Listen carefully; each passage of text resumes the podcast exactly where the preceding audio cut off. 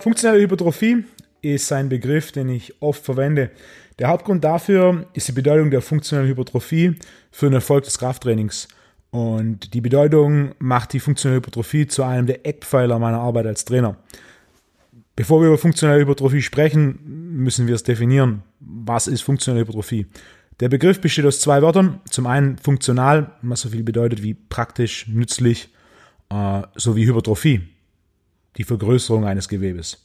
Sprich, beim Krafttraining bedeutet es im Wesentlichen, dass wir im Training für funktionelle Hypertrophie den Muskel vergrößern und ihn gleichzeitig stärker machen. Quasi eine Vergrößerung des Muskels, die tatsächlich nutzbar ist. Ein gutes Beispiel für Hypertrophie ohne funktionelle Komponente ist ein Bodybuilding-Ansatz im Training. Im Bodybuilding kümmert es niemand um Funktion und den praktischen Gebrauch und damit die Funktionalität der Muskelmasse.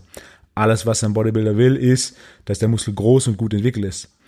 Ich habe schon Miss Olympia-Teilnehmer gesehen, die 135 Kilo gewogen haben und deren 6 RM, sprich das Gewicht, das sie für sechs Wiederholungen bewegen konnten, beim Langhandel Flachbankdrücken mit schulterbreitem Griff 140 Kilo war.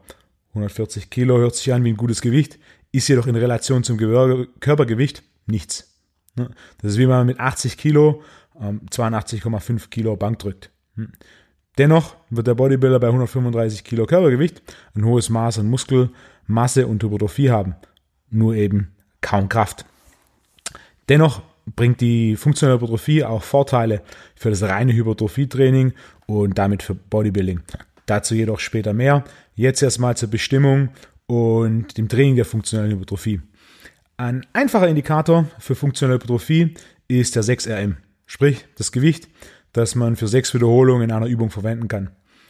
Je größer der 6RM, desto größer die Entwicklung der funktionellen Hypertrophie aus funktionaler und visueller Sicht. Äh, wie zum Beispiel ist die optische Rückenentwicklung von einer 60 Kilo Frau oder einem 90 Kilo Mann, wenn sie bzw. er 100 Kilo bzw. 200 Kilo Kreuzheben für sechs Wiederholungen kann. Oder wie ist die optische Rückenentwicklung, wenn die Klimmzugleistung plus 15 oder plus 40 Kilo für sechs Wiederholungen sind. Oder wie ist die Armentwicklung von einem 90 Kilo Mann, wenn er Schrägbank Curls mit 35 Kilo pro Hand für sechs Wiederholungen kann. Oder wie ist die Gesäßentwicklung einer Frau, wenn sie 90 Kilo Kniebeuge für sechs Wiederholungen bewegen kann? Die Antwort ist einfach. Die Entwicklung wird sehr gut und deutlich sichtbar sein. Funktionelle Hypertrophie ist zudem die Basis von schnellen und zuverlässigen Before- und After-Transformationen. Sprich, äh, dem Ziel, schnellstmöglich Muskelmasse auf und Körperfett zu verlieren. Äh, funktionelle Hypertrophie ist grundsätzlich eine sehr zuverlässige Basis für Erfolg im Training. Leider ist funktionelle Hypertrophie jedoch immer noch ein sehr übersehener Aspekt des Trainings. Funktionelle Hypertrophie ist am Ende ein Hybrid aus den zwei populärsten Ansätzen des Krafttrainings, dem Bodybuilding und dem Powerlifting. Funktionelle Hypertrophie ist auch die Grundlage für die muskuläre Entwicklung der größten Bodybuilder der Geschichte, wie Arnold Schwarzenegger, Franco Colombo, Ronnie Coleman und auch Jay Cutler. Alle bekannt dafür, dass sie sehr stark sind oder sehr stark waren und diese Kraft genutzt haben, um in Kombination mit Bodybuilding-Methoden mehr Muskulatur aufzubauen. Das ist ein Fakt, der leider heute oft in Vergessenheit gerät. Funktionelle Hypertrophie ist damit die Grundlage für konsistente Ergebnisse, die einen kontinuierlichen Trainingsfortschritt ermöglichen. Maximalkraft ist die Mutter aller Kraftqualitäten, wie der Sportwissenschaftler Professor Dr. Dr. Dietmar Schmidt-Bleicher schon vor Jahrzehnten festgestellt und bewegt hat. Die Maximalkraft korreliert mit dem Potenzial, Fett abzubauen und Muskel aufzubauen. Eine der wichtigsten Säulen der Trainingsphilosophie, meiner Trainingsphilosophie, ist der Aufbau von funktioneller Hypertrophie auf der Basis von Maximalkraft. Umgekehrt ermöglicht natürlich auch funktionelle Hypertrophie, mehr Maximalkraft aufzubauen. Auch für Athleten ist entscheidend, dass funktionelle Hypertrophie eine wichtige Basis für die Entwicklung von Explosivkraft ist. Und Explosivkraft ist die Basis, um so schnell wie möglich von A nach B zu kommen was in der absoluten Mehrheit der Sportarten aus körperlicher Sicht der wichtigste Faktor ist. Schneller am Ball als der Gegner, schneller die Distanz zu verkürzen, um den Schlag zu landen oder einfach beim Sprint schneller von Start ins Ziel kommen, am besten noch schneller als alle anderen. Sport ist Beschleunigung, Beschleunigung basiert auf Explosivkraft und funktionelle Hypertrophie ist eine wichtige Basis für Explosivkraft. Neben der Fähigkeit im, Sport sich schnell zu bewegen und zu beschleunigen, spielt im Training grundsätzlich der erzielte Trainingseffekt einer Einheit eine große Rolle. Je größer der Trainingseffekt, desto potenziell größer mein, mein Fortschritt äh, längerfristig gesehen. Und im Krafttraining wird das primär durch zwei Faktoren gesteuert. Zum einen der Schaden, der durch die Bewegung des Gewichts in der Muskulatur entsteht. Und dieser Schaden korreliert mit der funktionalen Hypertrophie. Zum einen da, je größer ein Muskel, desto mehr Faser können aktiviert, ermüdet und beschädigt werden. Zweitens, je stärker ein Muskel, desto größer ist die durchschnittliche Belastung, die beim Training erzeugt werden kann. Desto mehr Fasern können aktiviert, ermüdet und beschädigt werden.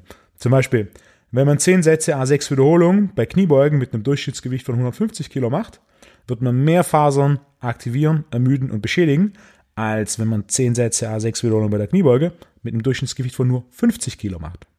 Das bedeutet, dass ein höheres Maß an funktioneller Hypertrophie das Potenzial für mehr Hypertrophie erhöht.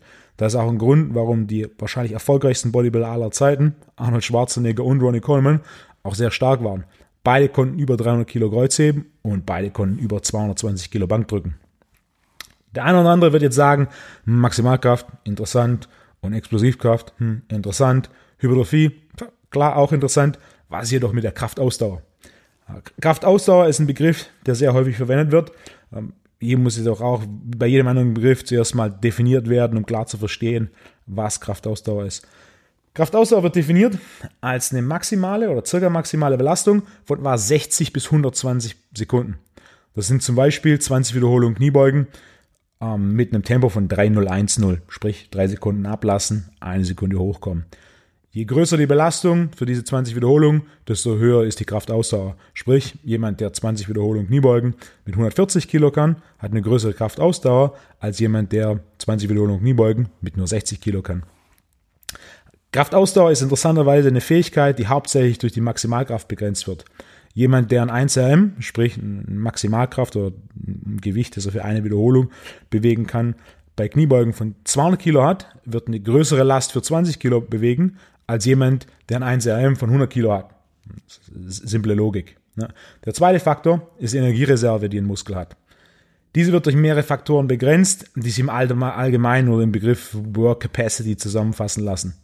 Und die Work Capacity oder die Arbeitsfähigkeit korreliert positiv mit der Hypertrophie auf lokaler muskulärer Ebene. Ein gutes Beispiel dafür ist ein, der klassische Work Capacity Sport CrossFit. Schon mal einen kleinen CrossFit-Athleten gesehen? egal ob männlich oder weiblich? Es gibt keine. Warum?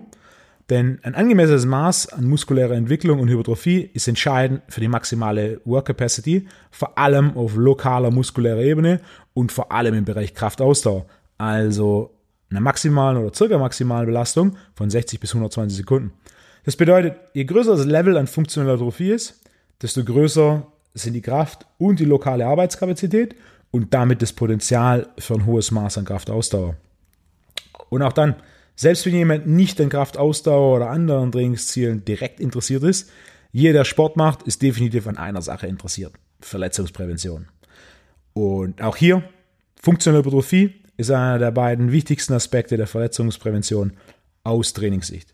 Einfach ausgedrückt, je größer und stärker der Muskel ist, desto geringer ist das Risiko eines Risses oder einer Verletzung. Deshalb kann man ein Stück Toilettenpapier auch sehr einfach auseinanderreißen, jedoch geht das gleiche nicht mit dem Segel eines Segelboots. All das führt jetzt für die meisten Zuhörer wahrscheinlich zur Frage, wie trainiert man für funktionelle Hypertrophie? Das ist eine einfache Frage mit einer recht komplexen Antwort.